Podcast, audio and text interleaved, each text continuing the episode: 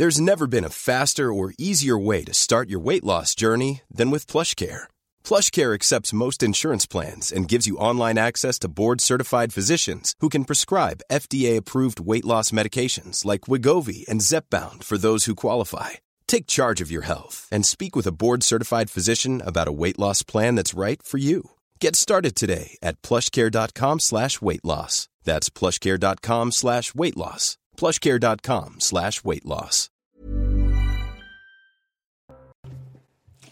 Bonjour à toutes et à tous, bienvenue dans la belle équipe euh, week-end. Autour de moi aujourd'hui Yves Gégaud, bonjour. Bonjour. Ancien ministre, également euh, délégué général du groupe de santé euh, AVEC, si je le prononce bien. C'est tout à fait ça. ça. ça. Très bien. Euh, face à vous, Georges Fenech, bonjour. Bonjour. Consultant CNews et Mathieu Langlois. Bonjour, vous êtes anesthésiste réanimateur, c'est Oui. ça?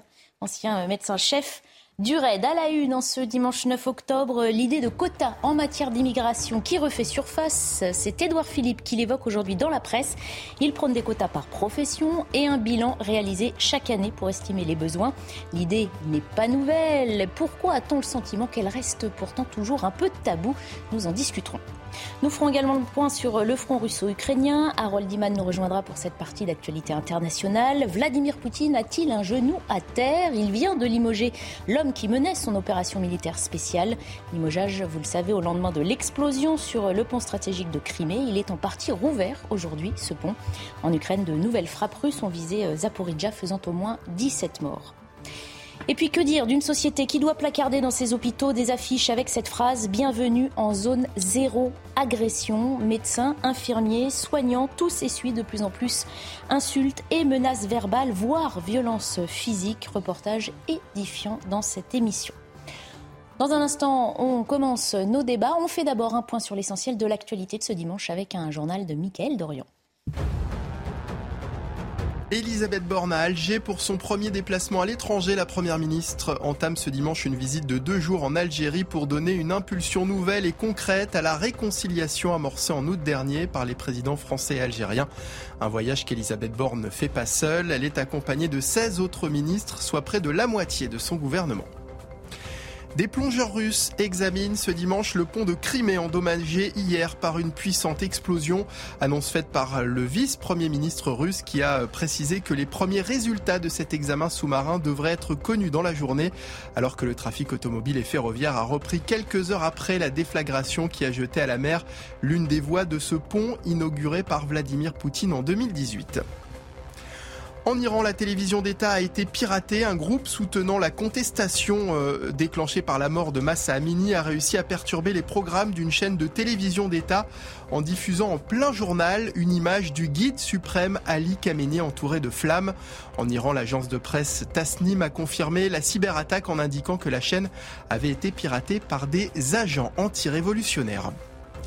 Et puis un tirage mitigé pour les Bleus. Lors du prochain Euro, l'équipe de France a hérité du groupe B pour les éliminatoires de l'Euro 2024. Les Bleus affronteront donc les Pays-Bas, l'Irlande, la Grèce et Gibraltar. De leur côté, l'Angleterre et l'Italie, finalistes du dernier championnat d'Europe, s'affronteront dans un autre groupe. Avant d'évoquer les thématiques énumérées dans notre sommaire, on va s'arrêter sur cette activité, cette préoccupation principale du week-end pour de nombreux Français, mettre de l'essence dans la voiture. Malheureusement, cette quête s'annonce de plus en plus compliquée. Vous le savez, de nombreuses stations sont fermées et les files d'attente ne diminuent pas devant celles qui sont encore ouvertes, alors que la grève de la CGT a été reconduite hein, hier chez Total Energy et ExxonMobil. On parle de 70% de grévistes. Trois des six raffineries françaises sont toujours à l'arrêt. Le gouvernement, par la voix d'Emmanuel Macron, vous le savez, euh, entend euh, encourager les négociations. Il a d'ailleurs assoupli les règles de circulation ce week-end des camions pour qu'ils acheminent euh, l'essence dans les stations. Regardez une citation du ministre de la Transition éco-énergétique. Il dit la situation devrait continuer à s'améliorer puisqu'on a pris des autorisations pour que les camions citernes puissent circuler ce week-end et qu'on a libéré du stock stratégique. On va aller voir sur le terrain comment ça se passe en ce début euh, d'après-midi. Retrouver euh, Kinson en compagnie d'Antoine Durand euh, devant une station-service de Gennevilliers. Kin, comment ça se passe dans cette station, surtout à l'aube d'une nouvelle semaine de travail qui va commencer avec cette angoisse aurais-je de l'essence dans ma voiture pour pouvoir y aller? Eh bien, écoutez, euh, Barbara, regardez euh, sur ces euh, images. La file d'attente s'allonge hein, depuis ce matin. Tous prennent leur mal en patience. La grève est reconduite. Vous l'avez dit, une station sur cinq est touchée par le manque et cette station n'y échappe pas. Il n'y a plus d'essence. Il ne reste que le diesel. Et face à cette pénurie, des conducteurs doivent faire demi-tour après plusieurs minutes, voire plus d'une heure d'attente. Et on voit clairement hein, sur le visage de certains l'urgence, le ras-le-bol, l'agacement, car vous l'avez dit, demain, c'est la reprise du travail et c'est un véritable casse-tête. Certains ont déjà prévu euh, de faire du covoiturage, d'autres ont prévu de prendre les transports en commun, quitte à doubler, voire tripler leur temps de trajet. Je vous propose euh, d'écouter ces quelques réactions. C'était un peu dur. Après, ça fait que trois jours que je cherche de l'essence. Par contre, euh, j'ai pas voulu faire les 1h30 de queue. Si je prends ma voiture pour aller travailler, ça va être compliqué au niveau des transports, parce que je mets 1h30 en transport et en voiture, c'est 15 minutes. En fait, j'ai dû attendre une heure la dernière fois pour pouvoir faire le plein. Et quand je suis arrivé devant, ben, il n'y avait plus rien. Bah, ça dépend. Moi, j'avais fait le plein, donc après, euh, j'attends d'être vide pour refaire le plein. En fait, je trouve que le comportement de venir chercher 5 ou 6 litres de, de gasoil ou 10 litres d'essence, c'est un peu affolant. Quoi.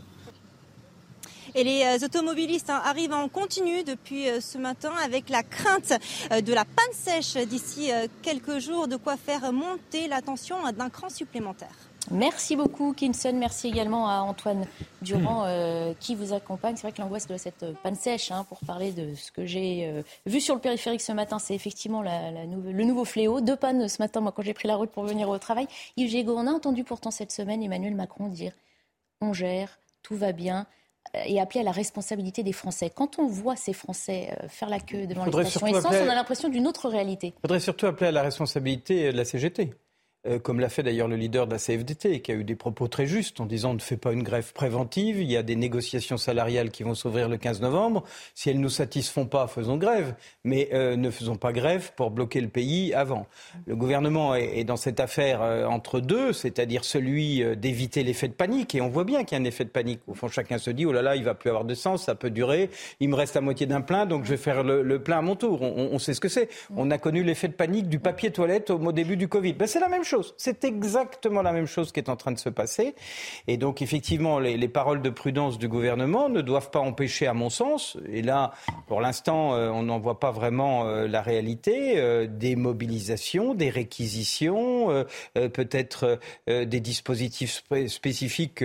Je, suis à la tête d'un groupe qui a 6000 personnes qui vont à domicile s'occuper de personnes âgées, des infirmières, des aides à domicile, des auxiliaires de vie. Si elles ont plus d'essence, elles font comment? On laisse les personnes âgées toutes seules, sans repas, sans soins, sans être euh, chez elles prises en charge. C'est dramatique. Donc il y a effectivement là euh, une revendication qu'au fond on peut entendre. La CGT joue son rôle, mais une revendication qui prend en otage de façon euh, exaspérante pour beaucoup de Français les, les, usagers et tout ne justifie pas de bloquer le pays. Moi je pense qu'il faut aller vers une réquisition, qu'il faut aller vers des mesures beaucoup plus fortes. Mais j'entends bien aussi que le gouvernement est prudent. Souvenons-nous que les gilets jaunes sont nés sur une crise de l'essence.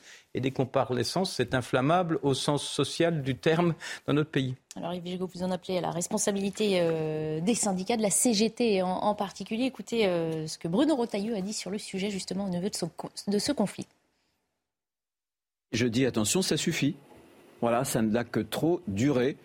Euh, un syndicat, euh, même pour des causes qui peuvent apparaître comme justes, ne peut pas prendre en otage la France. D'ailleurs, j'observe que Laurent Berger de la CFDT a réagi euh, samedi en disant écoutez, c'est pas très raisonnable, la CFDT pas tellement pour des grèves préventives. Donc ce que je dis au gouvernement, puisqu'il y a une gêne pour les automobilistes, mais aussi pour l'ensemble de notre économie, maintenant ça suffit.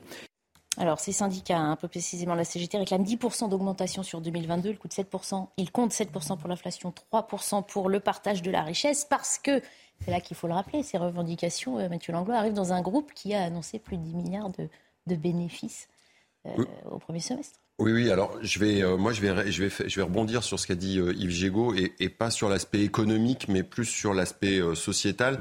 Et vous l'avez dit, il y a un mouvement de panique. Alors même peut-être si le mot euh, est, est, il s'auto-alimente, on va dire. Oui, alors le mot est exagéré. En tout cas, on voit, et c'est le cas à chaque fois qu'il y a des euh, perturbations sociales, et c'est vrai pour l'essence, parce qu'on sent, on sait à quel point c'est important pour, pour chacun d'entre nous. Mhm. Euh, mais c'est vrai dans, dans plein d'autres domaines. Vous l'avez rappelé, même sur le papier toilette au, au, moment du, du Covid.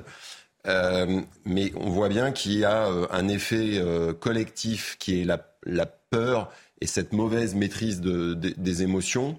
Et après, il y a tous les biais cognitifs qui viennent, qui viennent s'ajouter et on arrive à des comportements euh, qui sont complètement irrationnels. Il y a la peur, mais il y a la réalité de ceux qui doivent aller au travail en voiture et qui effectivement se demandent comment ils vont passer la semaine. Mais je, je nie absolument pas ça. Mm. Et la peur, elle est normale. C'est-à-dire que la peur, euh, on ne peut pas éliminer ce sentiment euh, ou cette émotion. Et au contraire, il faut, il faut savoir s'en servir. Mais je pense qu'il y a un vrai levier pour les, pour les pouvoirs publics et pour l'État de jouer aussi là-dessus sur le, comportement et sur une meilleure appréciation justement de, de, de, cette peur pour pour pouvoir à chaque fois mieux encaisser ou, être plus hmm. performant dans des situations euh, très tendues, voire, hmm.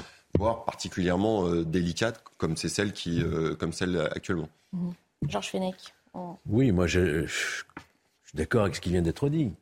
je précise, je complète, si vous voulez, on est sur un, une activité essentielle, hein, qui est donc l'énergie, le, transport, essentiel pour la société, voire vital ça peut effectivement avoir des conséquences terribles pour ceux qui doivent se déplacer chez des personnes dépendantes.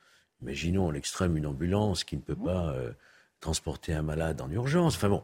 Donc je crois que euh, tout en réaffirmant euh, le droit constitutionnel de grève, il faut rappeler le grand principe de la liberté du travail.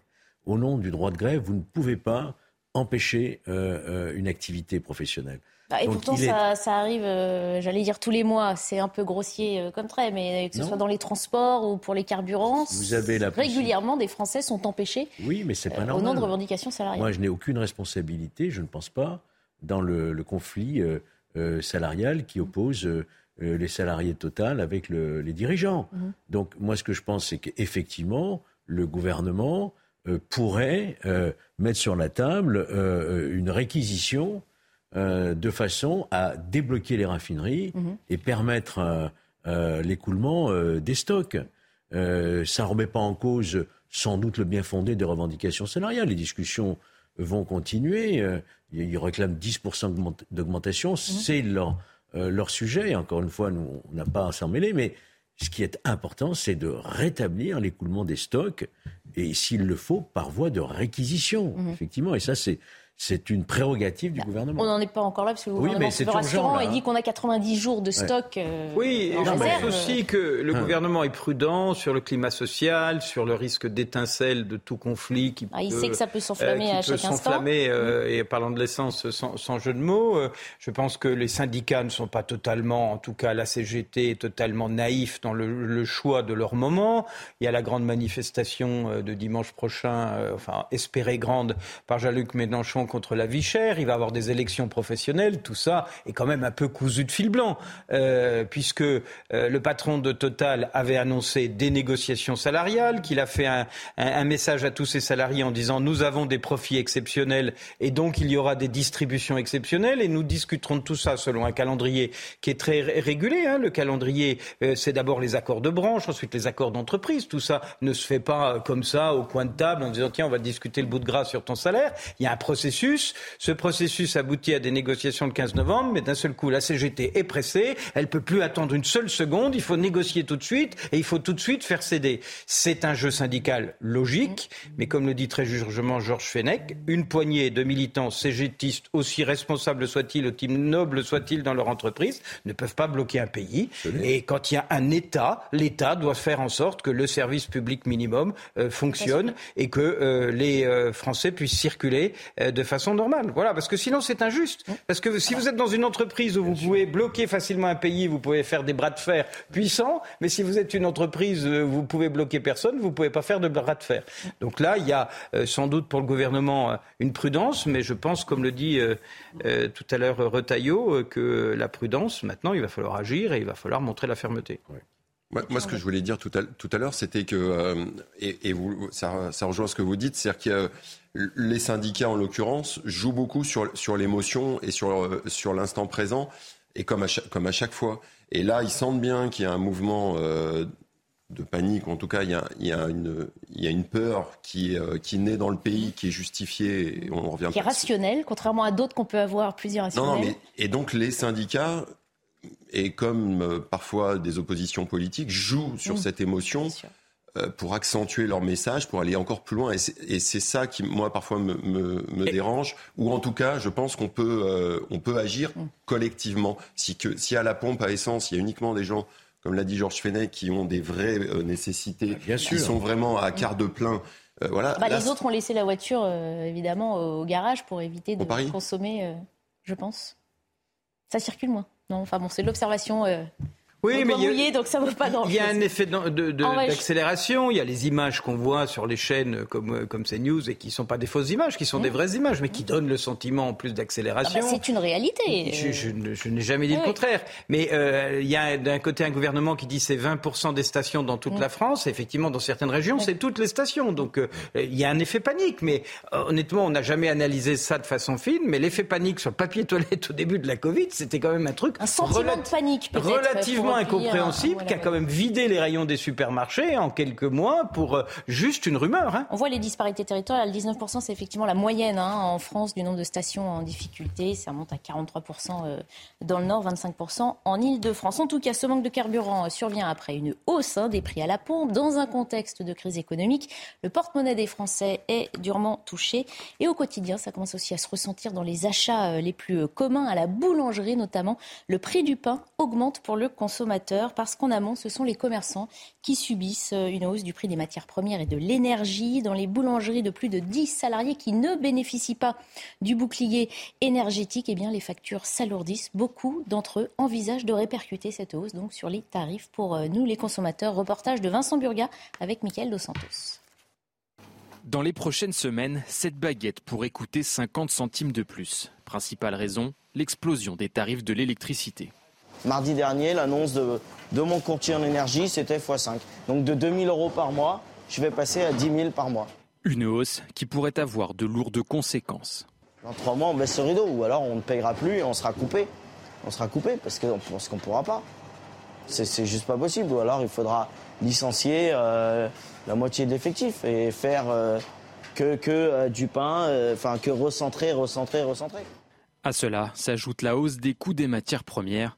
Crème, œufs, farine, beurre, les tarifs grimpent de manière vertigineuse. Le beurre, il a pris là, euh, en un an et demi, il a pris euh, 140%. Il y a des fois, on est obligé de s'approvisionner euh, en Hollande ou aux Pays-Bas, parce que le beurre est moins cher qu'un de- que le beurre qui est fabriqué à deux heures d'ici en Normandie. Pour survivre, cette boulangerie envisage une hausse globale de 30 à 40% de ses prix. Des augmentations qui divisent les clients. Je pense que je, je prendrai euh, mo- moins de pain. Au lieu de prendre deux baguettes comme je fais habituellement, je pense que j'en prendrai qu'une. On va rogner sur autre chose. euh, Mais bon, l'alimentaire reste l'alimentaire, quoi. Ces derniers mois, certains produits comme les grands pains ne sont plus fabriqués. Une manière supplémentaire de réduire la consommation d'énergie. Voilà une question d'abord en plateau, messieurs. Quel prix raisonnable êtes-vous prêt à mettre pour acheter une baguette de pain? Oh, écoutez, euh, je ne sais pas s'il y a Ah non, une vraie réponse, Ah, vous voulez 1,20€, Ah ouais. euh, Ah bah, on est déjà à 1,50€, 1,20€ dans euh, certains 1,50€, je ne mange pas de pain, donc j'ai beaucoup de mal à, à vous donner Vous le n'avez prix. pas votre col roulé aujourd'hui, vous ne mangez pas de pain, je ça ne me- nous aide je- pas. je suis un peu allergique au gluten, donc j'essaye de limiter le pain. Euh, mais ce que je voulais vous dire, c'est que euh, on- on- euh, cette- ce reportage est, est très intéressant, mais vous pourriez le multiplier à l'infini.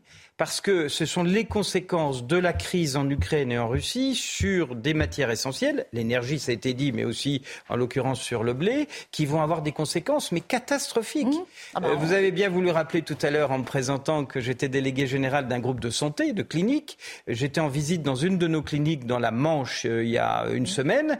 Le directeur de la clinique me disait c'est simple, les frais d'énergie et de chauffage dans ma clinique c'était 10 000 euros par mois. Aujourd'hui, je vais sans doute passer à 25 000 euros par mois. On l'entendait là sur Boulanger, de et- 2 000 à 10 000. Exact. Eh Énorme. ben, vous savez, pour la clinique Personne en ne survit à une pour la, question, la, clinique en question, c'est même pas sa marge. Donc, si ça monte à ce niveau-là, la clinique elle ferme. Il Mhm. n'y a, pas de solution sur ce sujet. S'il n'y a pas une, une prise de conscience que pour certaines entreprises et activités, et le boulanger, c'est vraiment l'activité du quotidien, la hausse gigantesque du prix de l'énergie, justifiée ou pas, Mhm. parce qu'on peut aussi imaginer qu'au passage, il y a des petits malins qui disent il y a une hausse conjoncturelle, mais je profite pour en mettre un peu plus. Ça, Ça, se verra ce débat euh, au sommet de l'Europe. Mais il y a ce débat partout. Mais ce, que, ce que je veux dire derrière ça, c'est qu'il faut avoir conscience que c'est une catastrophe économique annoncée. C'est des dizaines de milliers d'entreprises qui ne pourront plus boucler euh, leur fin de mois dans tous les domaines. Mhm. Euh, et que ça risque d'être absolument dramatique s'il n'y a pas une réaction européenne et nationale, c'est-à-dire malheureusement de l'argent public qui viendra essayer de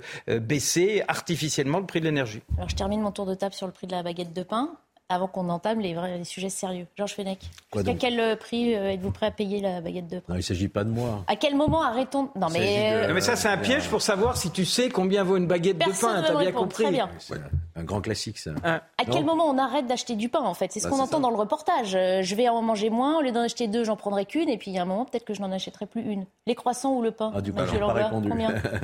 Bah, Sur la baguette de pain, vous voulez répondre?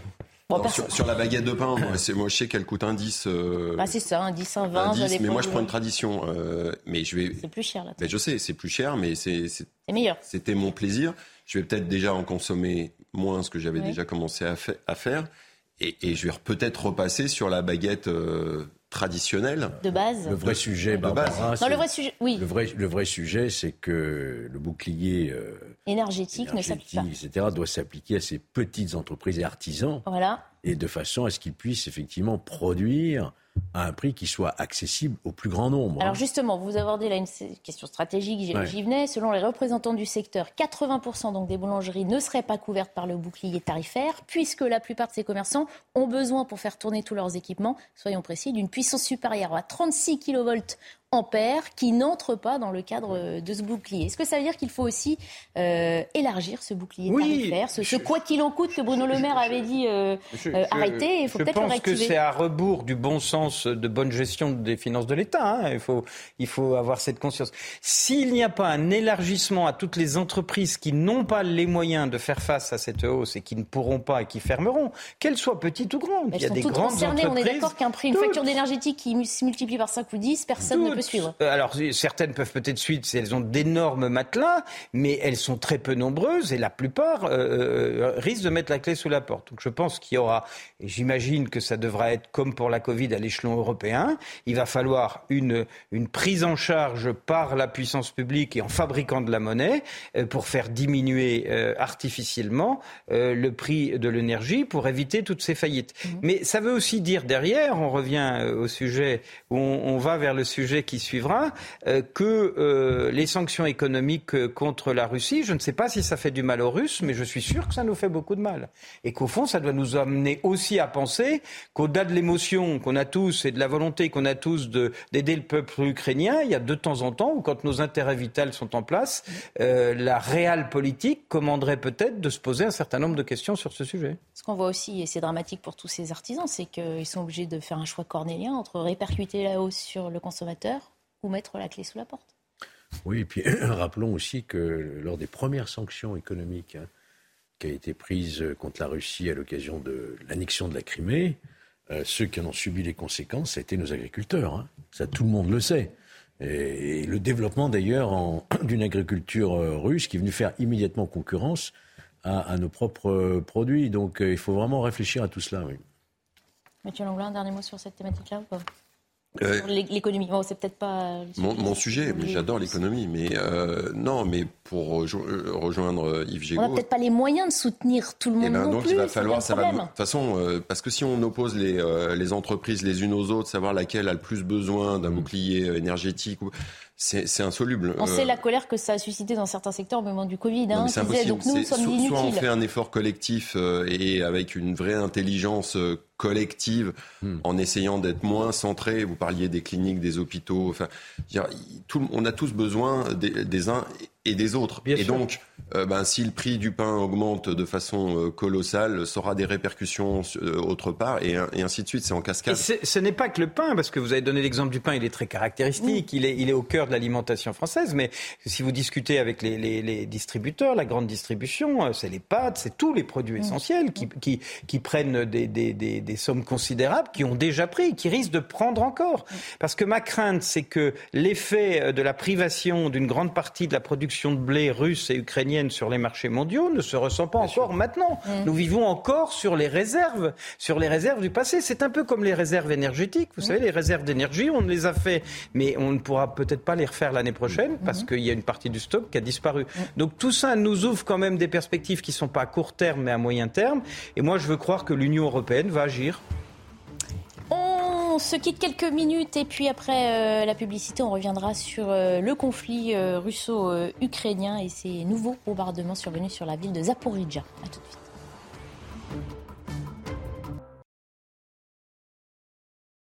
Dans la belle équipe week-end, d'abord un point sur l'info avec Mickaël Dorian. Selon Jean-Luc Mélenchon, Adrien Quatennens doit revenir à l'Assemblée. Interrogé sur France 3, le chef de file de la France Insoumise a déclaré qu'Adrien Quatennens était l'un des éléments les plus brillants qui se soient imposés dans la dernière période et appelle, selon ses mots, à ce que cesse le lynchage qui a été fait de lui. Une soldate israélienne a été tuée hier soir à Jérusalem-Est. L'armée a précisé dans un communiqué que la jeune femme âgée de 18 ans avait succombé à de graves blessures infligées lors d'une attaque armée dans un camp de réfugiés palestiniens. Alors que les recherches se poursuivent ce dimanche pour retrouver le principal suspect, trois Palestiniens soupçonnés d'être impliqués dans l'attaque ont été arrêtés. Et puis en Thaïlande, des familles endeuillées, agenouillées pour rendre hommage aux vingtaines d'enfants décédés lors d'un massacre dans une crèche. Jeudi, un ancien policier armé d'un pistolet et d'un long couteau a tué 36 personnes, dont 24 enfants dans l'est du pays, en faisant l'une des pires tueries de masse survenues en Thaïlande. 14h30 pile, on entame une page internationale. Harold Diman nous a rejoint. Bonjour Harold, spécialiste des questions internationales à CNews, qui prend encore quelques notes pour euh, nous livrer son expertise. On y vient justement Harold, puisqu'en Ukraine, au moins 17 euh, personnes euh, ont été tuées dans un bombardement sur la ville de Zaporizhia. Les frappes ont touché des maisons et des immeubles d'habitation. Il y a trois jours, la ville avait déjà été la cible de missiles. Cette attaque intervient au lendemain de l'explosion d'un camion qui a en partie endommagé le pont de Crimée, un axe stratégique qui permet à la Russie d'acheminer des équipements et du matériel à ses soldats euh, impliqués en Ukraine. Le point d'ailleurs rouvert euh, ce matin. Harold Diman, est-ce que ces bombardements sont, à considérer comme une, une réponse, une contre-attaque à ce qui s'est passé hier? Oui, parce que après l'attaque sur le pont de Crimée, on avait promis de riposter d'une manière ou d'une autre, euh, sans être précis. Donc euh, Zaporizhia était déjà bombardée. C'est la grande ville d'une des quatre régions qui ont été annexées euh, la semaine dernière par Vladimir Poutine, par un décret euh, qui a été approuvé par la Douma. Et là, il s'agit de la grande ville qui échappe à son contrôle, qui a une population en temps normal de 700 000 personnes. Donc c'est la cible la plus facile à atteindre et pour laquelle il y a une vague utilité militaire, puisque ça permettrait complètement de consolider les abords de la centrale nucléaire qui porte le même nom de mhm. Zaporizhia, mais qui est en fait à 100 km de l'autre rive, sur l'autre rive du fleuve Dniepr. Donc c'était une bonne cible. Maintenant, on suppose que, que l'artillerie russe visait autre chose, mais qu'elle a raté sa cible, comme c'est si souvent le cas. Et donc, euh, voilà, c'est sur des habitations civiles que euh, les roquettes se sont abattues. Mhm. Donc, ce n'était pas une bonne cible. Parce qu'on parle de 17 civils qui ont été tués quand même et qui n'ont rien à voir avec des, objectifs militaires. Mais il semblerait donc, d'après ce que vous nous dites, que euh, ce serait une erreur. Et j'en doute. L'exact ciblage serait une, erreur, mais remettre. Et si je comprends bien, et si je comprends bien, les, les, les, Russes sont en train de bombarder leur propre territoire. Ce qu'ils ont proclamé comme leur propre territoire, c'est l'ironie de l'histoire. russe, d'après eux, quoi. Oui, hein, euh, absolument, Donc ils sont en train de bombarder chez eux, quoi. C'est ça qui est tout à fait extraordinaire. Oui, sur un plan légal, non, mais... ils seraient en train de libérer leur propre territoire annexé. Oui. Donc, Ce qui euh, prouve qu'ils n'ont rien annexé du tout, quoi, en réalité. Ah, ils n'ont certainement pas annexé cette grande ville depuis le début. Cette, ville leur échappe. Ce qui est, ce qui est euh, aussi, euh, alors c'est incontestablement une riposte, il faut regarder la narration qui est faite euh, par le, pouvoir russe et puis la réalité des choses. La narration, c'est effectivement les toujours Ukrainiens. Toujours deux versions de toute façon. Hein. Les Ukrainiens ont fait sauter notre pont, on répond sur ce sujet. moi, je suis très interrogatif sur l'histoire du pont. Hmm. Parce que c'est quand même. Qui a rouvert ce matin, ça veut dire qu'il est de nouveau emprunté. D'abord, il a rouvert ce le- matin. le-. Ensuite, dans un pays en guerre et dans une puissance comme la Russie, ce pont, euh, il démarre de- de- du territoire russe pour aller dans le territoire russe de la Crimée. Un camion peut passer plein d'explosifs sans que personne ne le fouille, ne regarde sur ce sujet. C'est quand même très étrange. Enfin, en pleine période de guerre, c'est le, le- le- l'équipement le plus stratégique, euh, notamment parce que il, euh, il, permet aux troupes de passer, mais aussi parce que la Crimée, il y a la, il y a la marine. Et, et il n'y avait aucun contrôle? On et ce posé hier il la question du fait revers des pour la images. Russie, Moi, je- mon sentiment, c'est qu'il ne faut pas exclure. Je n'ai pas de preuves, je n'en sais rien. Je, je fais mon, mon malin sur un plateau de télévision sans, sans avoir d'éléments. Mais mon sentiment, c'est que euh, Poutine, pour tenir son, son opinion publique interne, le pouvoir russe euh, qui peut s'effriter autour de lui et le moral de ses troupes, il doit montrer que la Russie est attaquée. Et elle est attaquée parce qu'il y a Nord Stream qui a sauté. Tiens, c'est bizarre. Vous êtes un en train de sous-entendre que la- l'attaque d'hier est du fait des Russes. Que c'est peut-être pas si évident que ça, que ça vienne des Ukrainiens. Je n'en sais rien, mais je pense que la grande Russie attaquée, le président russe la main sur le cœur en disant il faut se défendre, ça peut aussi peut-être l'aider en termes d'interne d'éviter de s'effondrer. Donc je n'en sais rien, c'est une thèse comme les autres. Mais quand même, interrogeons-nous, aux pleines périodes de guerre, un camion peut pénétrer sur un, équipement aussi stratégique et se faire sauter avec apparemment un kamikaze sans que les autorités russes n'aient rien contrôlé. Si c'est le cas, ça veut dire que c'est vraiment la pétaudière en Russie. Alors, il y a des, interrogations réelles.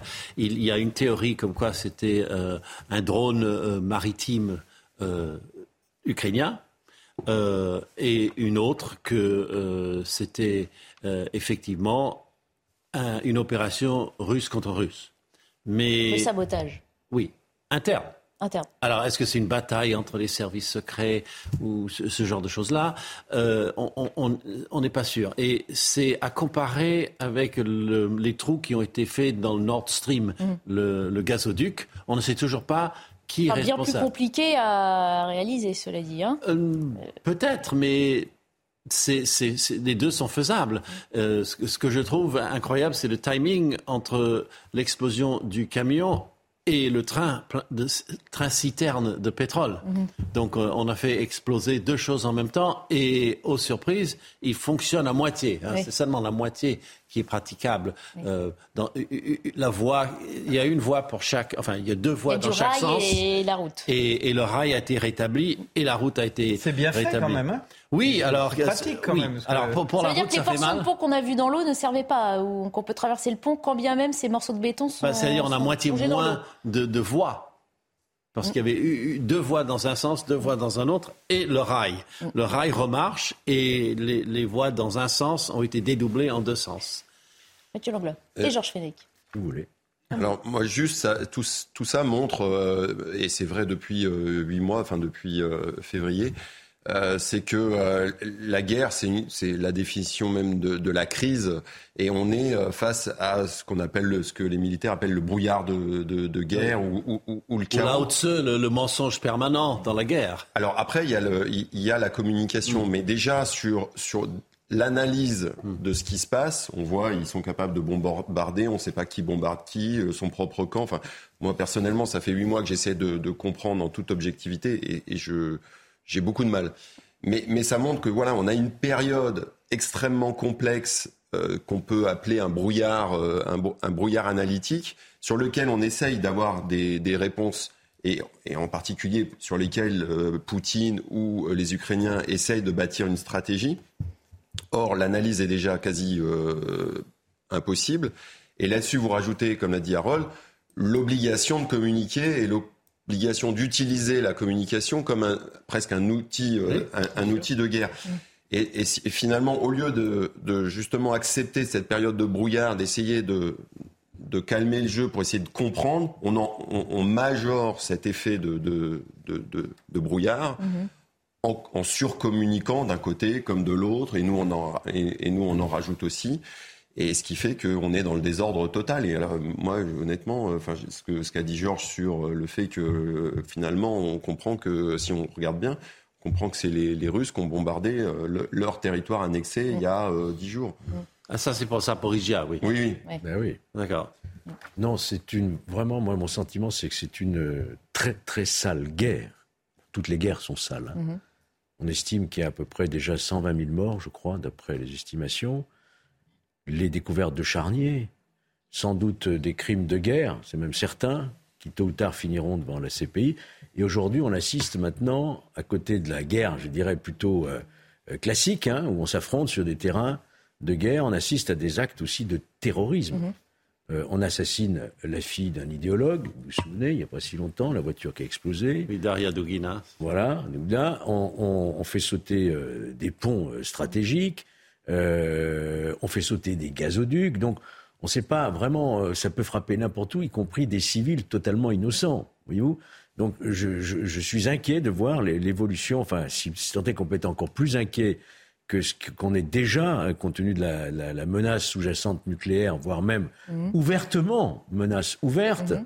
euh, qu'on entend ici ou là, euh, on ne sait pas comment les choses vont, vont évoluer. On attend véritablement que la diplomatie puisse enfin reprendre ça un fait des mois qu'on attend que la diplomatie La diplomatie est absente. La diplomatie recule au fur et à mesure où Poutine s'affaiblit et où il euh, se durcit plus il s'affaiblit, plus il est tenté d'être dans la fuite en avant. C'est le cas de tout. on ne va pas renforcer euh, Poutine pour faire de la diplomatie, quand même. Je, je, me garderais bien de donner des leçons pour savoir ce qu'il faudrait faire.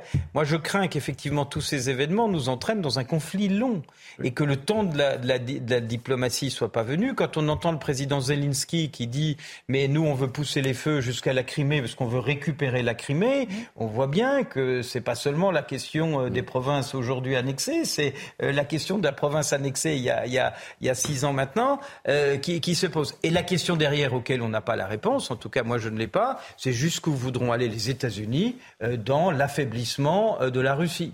Et, parce que l'Ukraine ne tient que parce que les moyens, les services américains soutiennent, voire pilotent euh, les choses. Le jour où les États-Unis considéreront qu'il faut arrêter le jeu, peut-être qu'on pourra voir euh, s'ouvrir une période de discussion, mais ça ne me semble pas être proche, d'autant que Poutine, plus il sera menacé, plus il s'affaiblit, plus il sera euh, tenté de la fuite en avant et aller, y compris jusqu'à l'irréparable que tu évoquais, c'est-à-dire euh, l'utilisation du nucléaire. Donc ça peut être très long et très complexe et, on a une seule certitude, c'est qu'on ne sait pas grand-chose. On va se poser la question dans un instant de l'affaiblissement ou pas de Vladimir Poutine. Vous parliez de brouillard et de considérations euh, météorologiques, mais liées au, vocabulaire militaire ou d'action, j'ai bien compris. En tout cas, ça reprend un peu la thématique employée par Volodymyr Zelensky qui, euh, justement, a utilisé euh, un peu d'humour, un peu d'ironie pour euh, réagir à ce qui s'est passé hier, justement, sur ce pont de Crimée. Aujourd'hui, c'était une bonne journée, en grande partie ensoleillée sur le territoire de notre État, environ 20 degrés et ensoleillé. Malheureusement, le temps était nuageux en Crimée, bien qu'il faisait également chaud. Mais peu importe les nuages, les Ukrainiens savent ce qu'il faut faire. Et ils savent que notre avenir est ensoleillé. C'est un avenir sans occupants, sur tout notre territoire en particulier en Crimée. Voilà, temps nuageux sur la Crimée, je ne pouvais pas vous faire écouter ce son après les mots qu'on avait utilisés juste avant.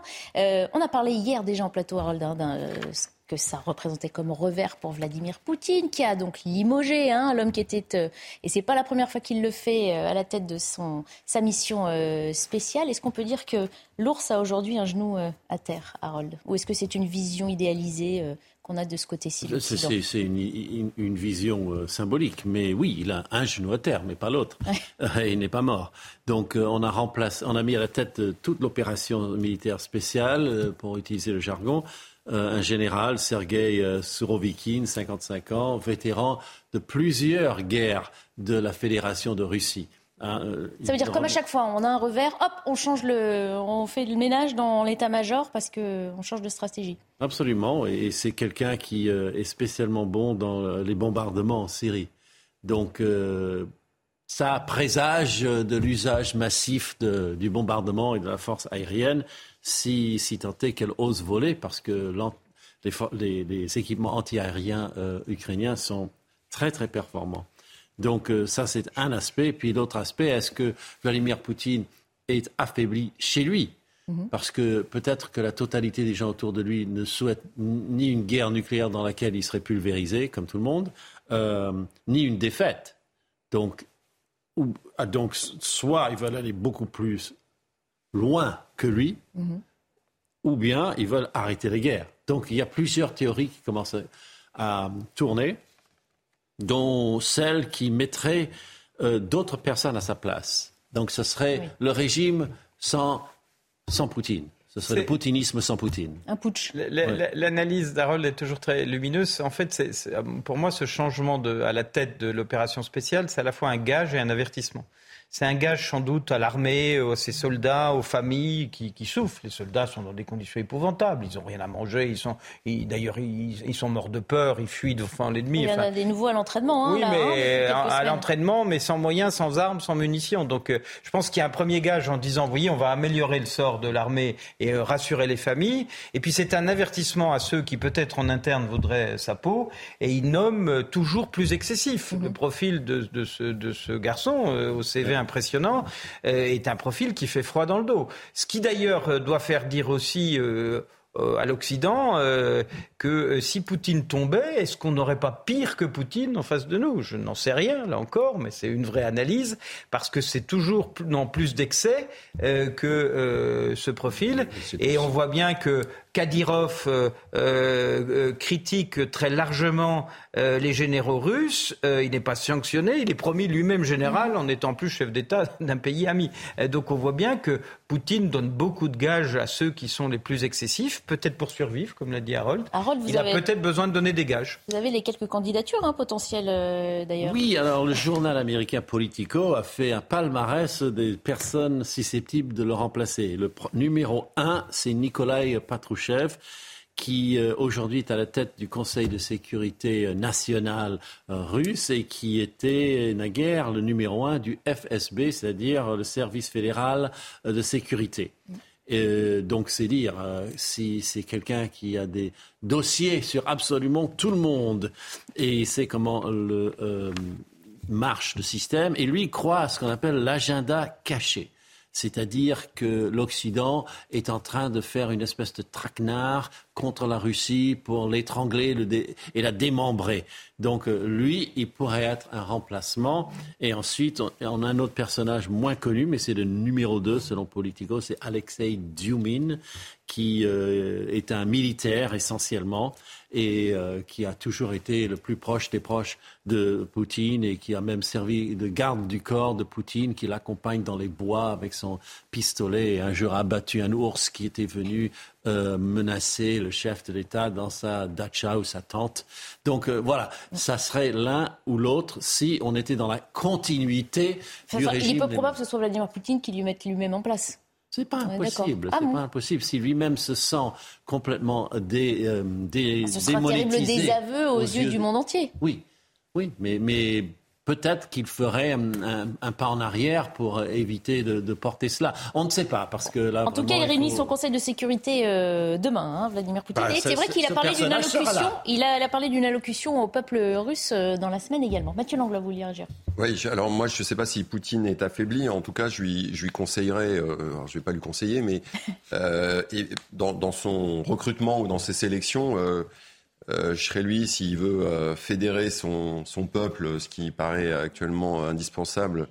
Euh, on, on- on aurait- il aurait besoin de s'appuyer sur des vrais leaders. Et moi, j'ai- j'aime utiliser la règle des trois H, c'est humilité, humanisme et humour dans, dans- qui caractérise le leader. Et ce que- c'est juste pour finir sur, ce sur le, le petit extrait qu'on a vu euh, De de, Zelensky, Zelensky, oui. voilà, qui lui a, a- a probablement mieux compris ça. Un dernier mot, Georges Les Oui. informations sont intéressantes, mais moi je crois que c'est malheureusement c'est de la politique fiction. hein. Mm. On est dans un régime de dictature, il faut quand même le dire. Vous avez vu à quel- à- au doigt et à l'œil, la Douma obéit, Mm. le Conseil constitutionnel obéit. C'est le patron du Kremlin, c'est Poutine, qui est aujourd'hui indéboulonnable.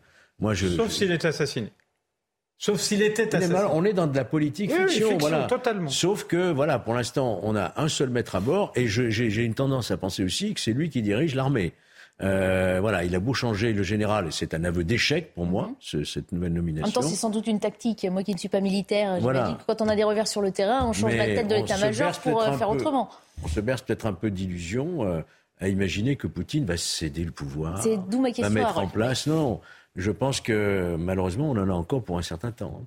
Hmm. On va remercier Harold d'avoir euh, apporté son éclairage sur euh, cette situation. On vous retrouvera dans nos prochaines euh, émissions. On va revenir en France, puisque c'est le mois prochain que le Parlement ouvrira le débat sur le projet de loi immigration. Certaines dispositions relatives aux éloignements et à l'asile ont déjà été arbitrées.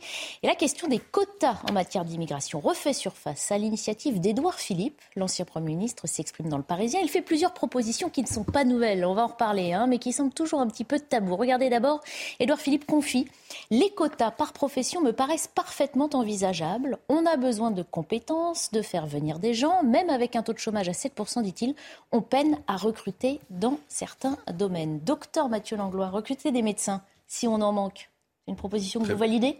Euh, Évidemment que je la valide. Mais alors le médecin va... Parce que j'ai lu l'interview dans le Parisien de, mmh. Philippe. Et euh, je, voulais juste dire une chose, c'est que j'ai été euh, très admiratif de son honnêteté, de sa transparence, parce qu'il finit l'interview. Sur, sa propre santé. Exactement. Mm.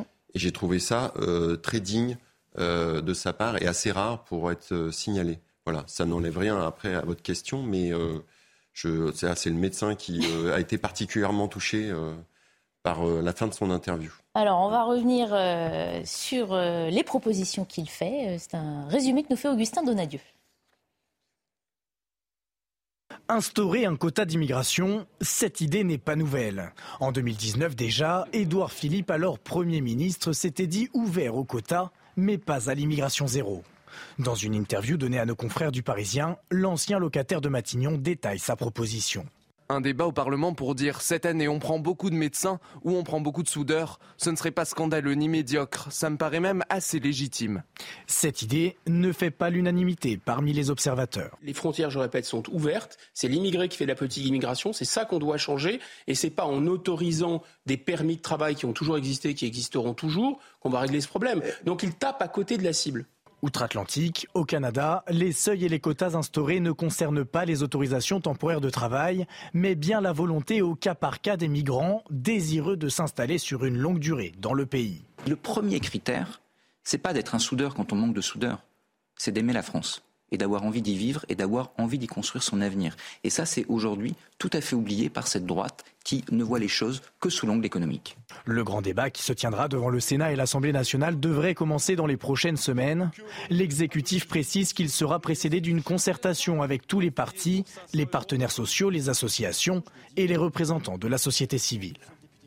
Voilà, le retour des quotas en matière euh, d'immigration, on l'a entendu dans le sujet, on tape à côté de la cible, dit Guillaume Bigot. Est-ce que ne vouloir résoudre que l'équation économique, Georges Fenech, c'est se tromper de sujet, ne parler qu'en termes de, chiffres pour résoudre ces problèmes? Oui, euh, le problème de l'immigration est beaucoup plus euh, général. Mmh. Mais néanmoins, la question de l'immigration économique, nos besoins en tout cas d'immigration économique, méritent effectivement un débat national. Mmh. Et moi, je ne suis pas du tout heurté par euh, la proposition de quotas migratoires. Et d'ailleurs, c'est assez hypocrite tout cela. Parce que dans la réalité, c'est déjà appliqué dans les préfectures, les directions départementales du travail, etc. Il y a des quotas en réalité sur euh, quand vous demandez, quand un étranger demande un visa, par exemple, euh, et qui arrive sur le bureau d'une préfecture, une autorisation de travail, on regarde déjà quelle est la situation de travail mmh. dans le département. Et c'est normal. C'est une question tout à fait de bon sens que de ne pas faire venir des travailleurs qui vont s'inscrire au chômage chez nous, vous comprenez? Donc je pense que ce, sujet des quotas doit être abordé. Je sais bien que le, gouvernement et Madame la Première ministre n'y est pas favorable à cette expression de quotas, mais dans les autres pays, c'est ainsi. Hein, il y a de nombreux pays euh, voisins qui pratiquent l'Italie, l'Espagne, le Portugal, l'Irlande, l'Autriche, pour ne citer que les, les plus proches. Ça nous rappelle Nicolas Sarkozy aussi, l'histoire des quotas. C'est quand même. Ça rappelle euh, l'immigration choisie euh, opposée à l'immigration subie. Mm. Mais je pense qu'il faut distinguer les choses parce qu'en fait, il y a une grande confusion parce qu'il faut comprendre qu'il y a plusieurs immigrations. Il y a l'immigration économique. Effectivement, on peut la fonder sur des quotas par métier, par profession, voire par pays. Euh, est-ce qu'il ne faut pas, par exemple, privilégier ceux qui sont francophones et qui parlent français? Ça ne pourrait pas être totalement idiot économiquement parlant. Et puis, il y a ce qu'on appelle l'immigration humanitaire, c'est-à-dire essentiellement euh, le droit d'asile, mhm. qui est souvent dévoyé. Ce ne sont pas des gens qui viennent pour travailler, ils viennent parce qu'ils sont censés fuir un pays euh, qui mettrait leur vie en danger. Ça, il y a un vrai problème. On sait que c'est pas géré assez vite, que c'est maltraité, que euh, eh bien, ceux qui sont déboutés du droit d'asile restent sur le territoire et qu'on a des vrais faux immigrés illégaux dont on ne sait plus quoi faire. Et puis il y a enfin la troisième partie qui est l'immigration illégale totale, c'est-à-dire celui qui vient, qui pousse la porte, qui ne vient ni pour travailler ni en se prévalant du droit d'asile. D'ailleurs, ceux qui se prévalent du droit d'asile peuvent aussi être dans cette dernière catégorie. Et il y a l'immigration irrégulière. Je pense que il y en a une autre encore hein, qui est aussi très importante c'est l'immigration par le regroupement familial. Alors, il y a l'immigration, ah, mais je classais dans l'immigration humanitaire. C'est-à-dire, vous venez rejoindre votre famille. L'humanitaire, le droit d'asile, c'est une chose, mais le regroupement familial. Dans l'humanitaire, c'est essentiellement le droit d'asile et le regroupement familial. D'accord. Je, je, je, pense que sur ce sujet, ce vieux débat des quotas sur l'immigration économique, il va bien falloir qu'on le perce. On est un des derniers pays à mettre en place ce sujet et toute une partie de notre économie ne fonctionnerait plus s'il n'y avait pas des étrangers. C'est un lapsus. Pour vous, on, va le mettre en bah, place. et on continuera d'en parler. Après dans, ça fait débat. Ça fait débat. On se quitte quelques instants. Nous, on se quitte pas, mais justement, prendre nos débats dans un instant. Il est 15h, on va reprendre dans un instant nos discussions euh, sur cette euh, nouvelle proposition qui n'est pas nouvelle de quota euh, d'immigration suggérée par Édouard Philippe dans le Parisien aujourd'hui. Mais on s'arrête d'abord sur l'information, les principaux titres avec Mickaël Dorian. Des plongeurs russes examinent ce dimanche le pont de Crimée endommagé hier par une puissante explosion, annonce faite par le vice-premier ministre russe qui a précisé que les premiers résultats de cet examen sous-marin devraient être connus dans la journée, alors que le trafic automobile et ferroviaire a repris quelques heures après la déflagration qui a jeté à la mer l'une des voies de ce pont inauguré par Vladimir Poutine en 2018. En Iran, la télévision d'État a été piratée. Un groupe soutenant la contestation en Iran, déclenché par la mort de Massa Amini, a réussi à perturber les programmes d'une chaîne de télévision d'État en diffusant en plein journal une image du guide suprême Ali Khamenei entouré de flammes. En Iran, l'agence de presse Tasnim a confirmé la cyberattaque en indiquant que la chaîne avait été piratée par des agents anti-révolutionnaires. Grève reconduite chez Total Energy et ExxonMobil alors que de nombreuses stations-service connaissent toujours des ruptures d'approvisionnement. La CGT a annoncé qu'en l'absence de réponse de la direction générale, le mouvement qui touche actuellement plusieurs raffineries et dépôts de carburant a été reconduit. Vendredi, la CGT avait jugé insuffisante la proposition de la direction face à une inflation galopante et à un contexte de super profit. Et puis cinq ans après l'explosion de MeToo, Strasbourg accueille le premier festival du consentement. Au programme des cercles de parole réservés aux femmes, des séances de yoga, des concerts et surtout de nombreuses tables rondes sur le consentement dans nos relations, les violences sexistes et sexuelles en milieu festif ou encore la déconstruction. Mon Dieu. On reprend donc notre discussion après cette proposition euh, d'appliquer des quotas euh, en matière d'immigration en France. Je voulais vous faire écouter Emmanuel Macron qui le 16 septembre s'exprimait devant les préfets. Il a parlé euh, justement de la philosophie d'immigration pratiquée en France et surtout de ses conséquences. Écoutez. Nous avons un système d'aide monétaire, sociale, médicale, beaucoup plus généreuse que tous nos voisins.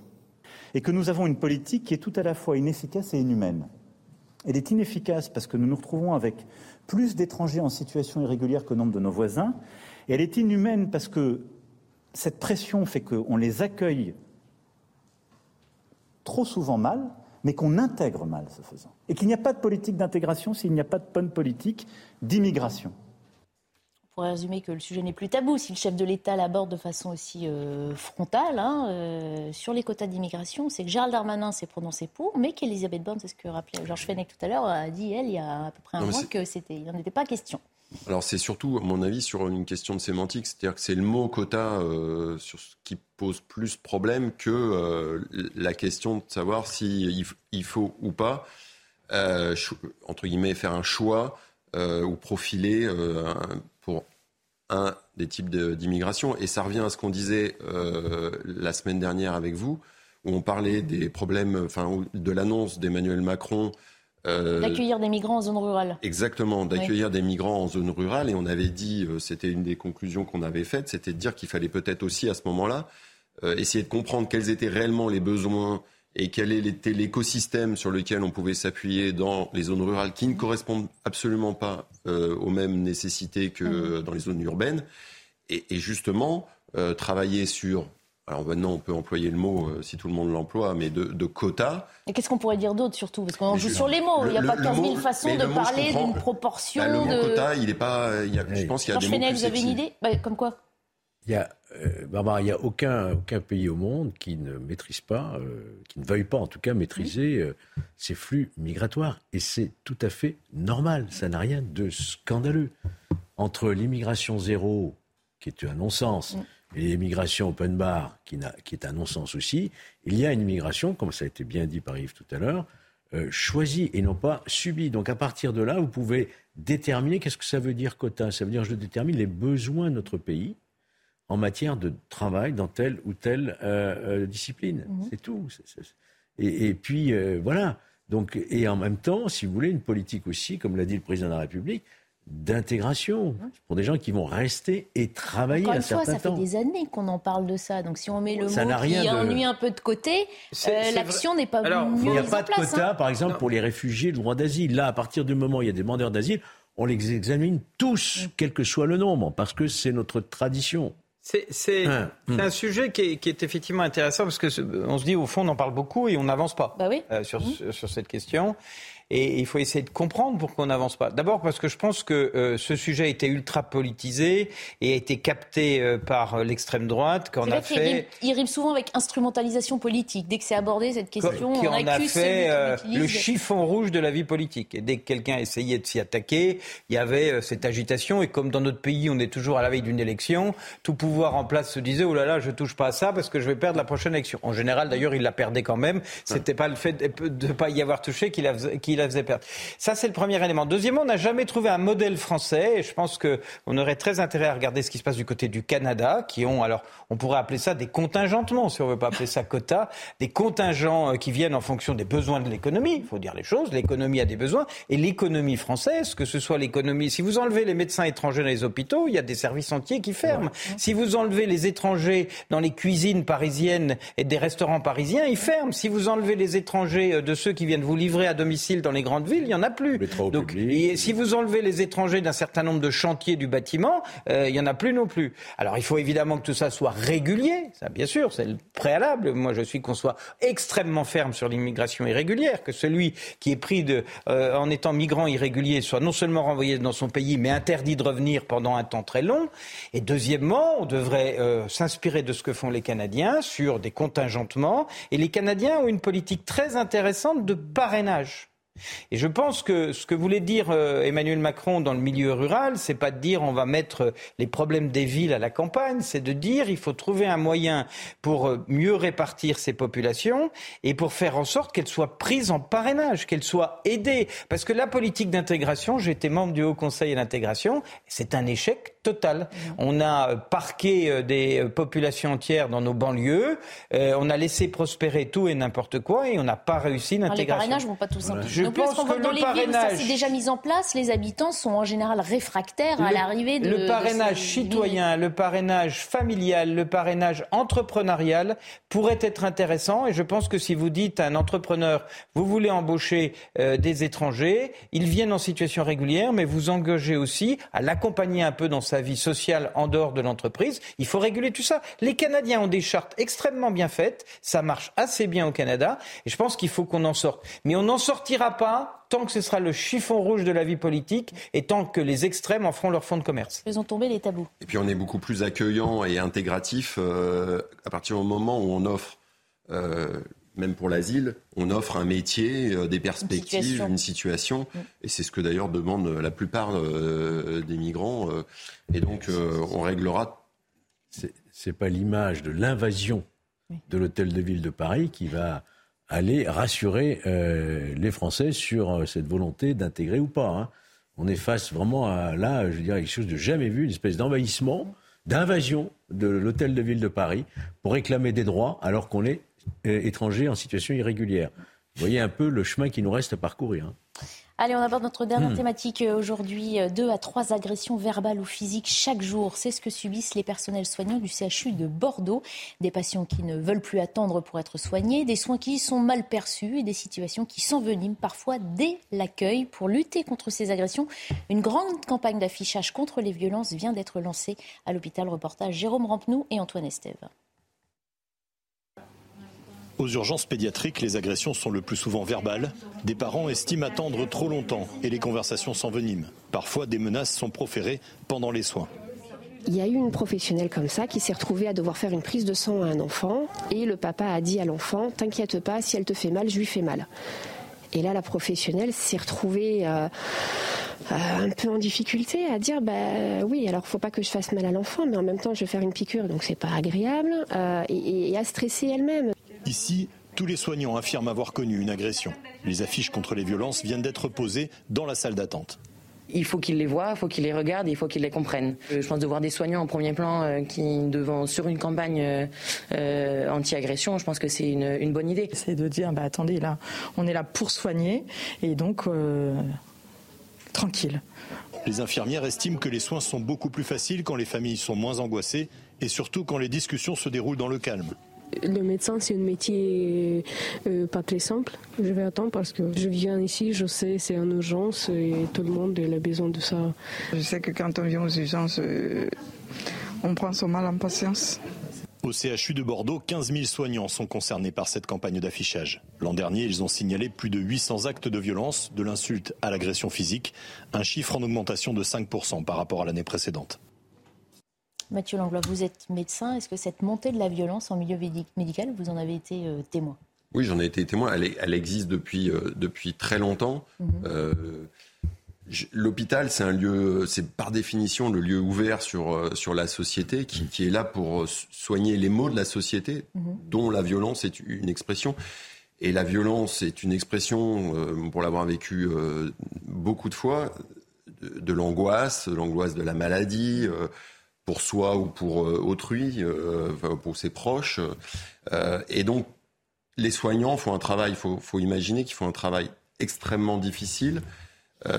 C'est l'empathie. L'empathie, c'est comprendre les émotions de l'autre sans se faire dé- déborder, arriver à remettre de- des actions, des décisions, parfois difficiles, euh, comprendre et vivre aussi avec ses propres émotions, parce que quand vous avez une famille violente, agressive, euh, verbalement, eh ben c'est- difficile de, euh, pour souvent en plus c'est des, euh, équipes qui sont en grande partie féminines, et, tant mieux parce qu'elles ont justement cette, approche naturelle.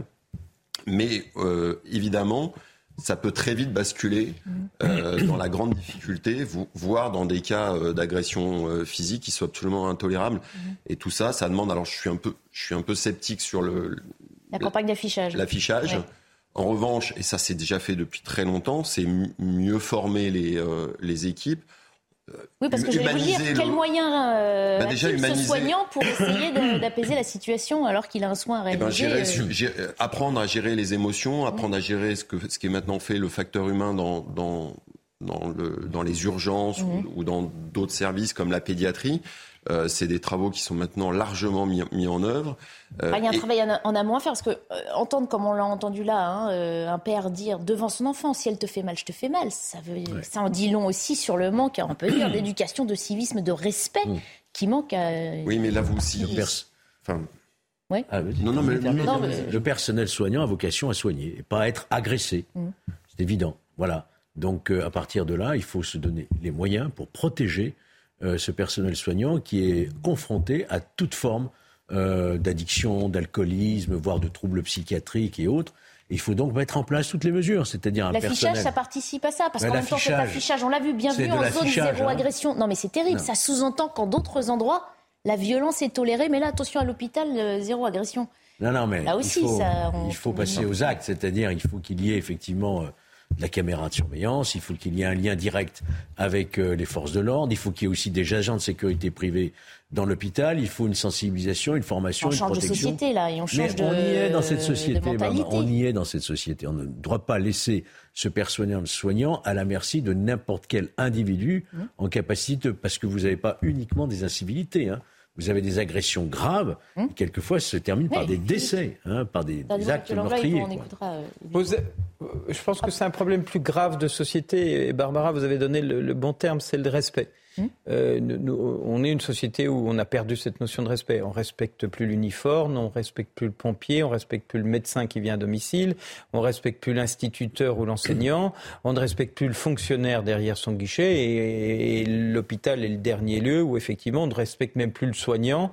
Alors c'est sans doute amplifié par le stress face à la maladie, vous avez raison de le dire, mais, mais je pense qu'on a un vrai problème de, de perte du respect, d'inversion des valeurs, où celui qui doit être respecté parce qu'il vous apporte quelque chose ou un savoir ou un soutien, eh, eh bien n'est plus respecté, c'est tout le contraire, et que là on a une société à la dérive. Alors une fois qu'on a analysé la question sociologique, c'est sans doute un grand effort éducatif, c'est sans doute quelque chose qui doit repartir à la base, mais le temps que ça porte ses fruits, ça va prendre un moment. En attendant, il faut prendre des mesures, et je pense qu'on n'échappera pas dans l'hôpital, comme on l'a fait dans les transports, comme on l'a fait euh, malheureusement euh, à l'entrée de certains établissements scolaires, à avoir des services de sécurité dédiés euh, qui assurent, y compris à l'intérieur de l'hôpital, la sécurité des, des, personnels. Ça ne me réjouit pas. C'est un modèle auquel je n'adhère pas, mais en attendant d'avoir changé la mentalité de la société, ce qu'il faut entamer d'urgence, eh bien, il faut prendre des mesures de court terme, et les mesures de court terme, ça va coûter de l'argent parce que ça s'appelle des moyens humains, de la surveillance et de l'autorité à l'intérieur de l'hôpital. Et je, termine, c'est souvent le seul endroit 어? Dans une ville qui est ouverte 24 heures sur 24 et 7 jours sur 7 avec le commissariat de police. Mais on va moins se frotter au commissariat de police pour être agressif, quoique, euh, qu'on ne va se frotter à l'hôpital. Donc c'est souvent le seul lieu où, notamment la nuit, se réfugient euh, toutes les âmes errantes d'une cité. Hein. Mathieu Lang, le manque de respect, ça veut aussi dire que ces gens qui sont agressifs vis-à-vis des médecins, des aides-soignants, des infirmiers, aussi n'ont aucune considération pour justement ce que ces personnels leur rapportent. Non, non, je pense pas. Je, pense pas. Et en plus, moi, alors j'ai connu aussi les policiers et le, le monde soignant et puis les, les, les pompiers, mais et on trouve exactement la même chose. Et je crois beaucoup. Euh, évidemment, j'entends euh, le, le, vigile, la caméra, euh, et en plus après. Ah, ça c'est le. la, caméra, vous, pour faire aurez face, la CNIL contre vous, vous aurez la plupart des médecins en plus contre vous parce que c'est dans leur sphère entre guillemets. Ce qui est, ce qui est. Éthiquement, c'est. Et les vigiles, ça déjà, il y a beaucoup d'urgences en, mm. qui sont équipées de, de, de, de vigiles, voilà, et ça règle pas le problème parce que c'est souvent dans l'intimité de la consultation qu'on voit euh, que ça dégénère. Ce que je dis juste, c'est qu'il faut aussi apprendre, nous, soignants, comme les policiers euh, le, font aussi, euh, c'est à communiquer, à accepter cette, confrontation à une, violence et, savoir justement la gérer, désamorcer, désamorcer les conflits. Et il y a un vrai travail à faire là-dessus. Ça, ça n'enlève rien à ce, que vous, à ce que vous avez dit. Mais tant qu'on sera dans des solutions, entre guillemets, euh, répressives. Euh, non, mais elles, sont nécessaires, mais pas exclusives. On est d'accord. non, c'est pour ça qu'on. Elles sont nécessaires, mais pas exclusives. Il faut faire tout à la fois. C'est souvent ce qui est compliqué. Merci beaucoup, euh, messieurs, d'avoir participé à nos débats. Merci à vous de nous avoir suivis. À suivre sur l'antenne de CNews 90 minutes info au week-end présenté par Lionel Rousseau. Je vous souhaite une très bonne fin de journée, une bonne semaine. Je vous retrouve le week-end prochain.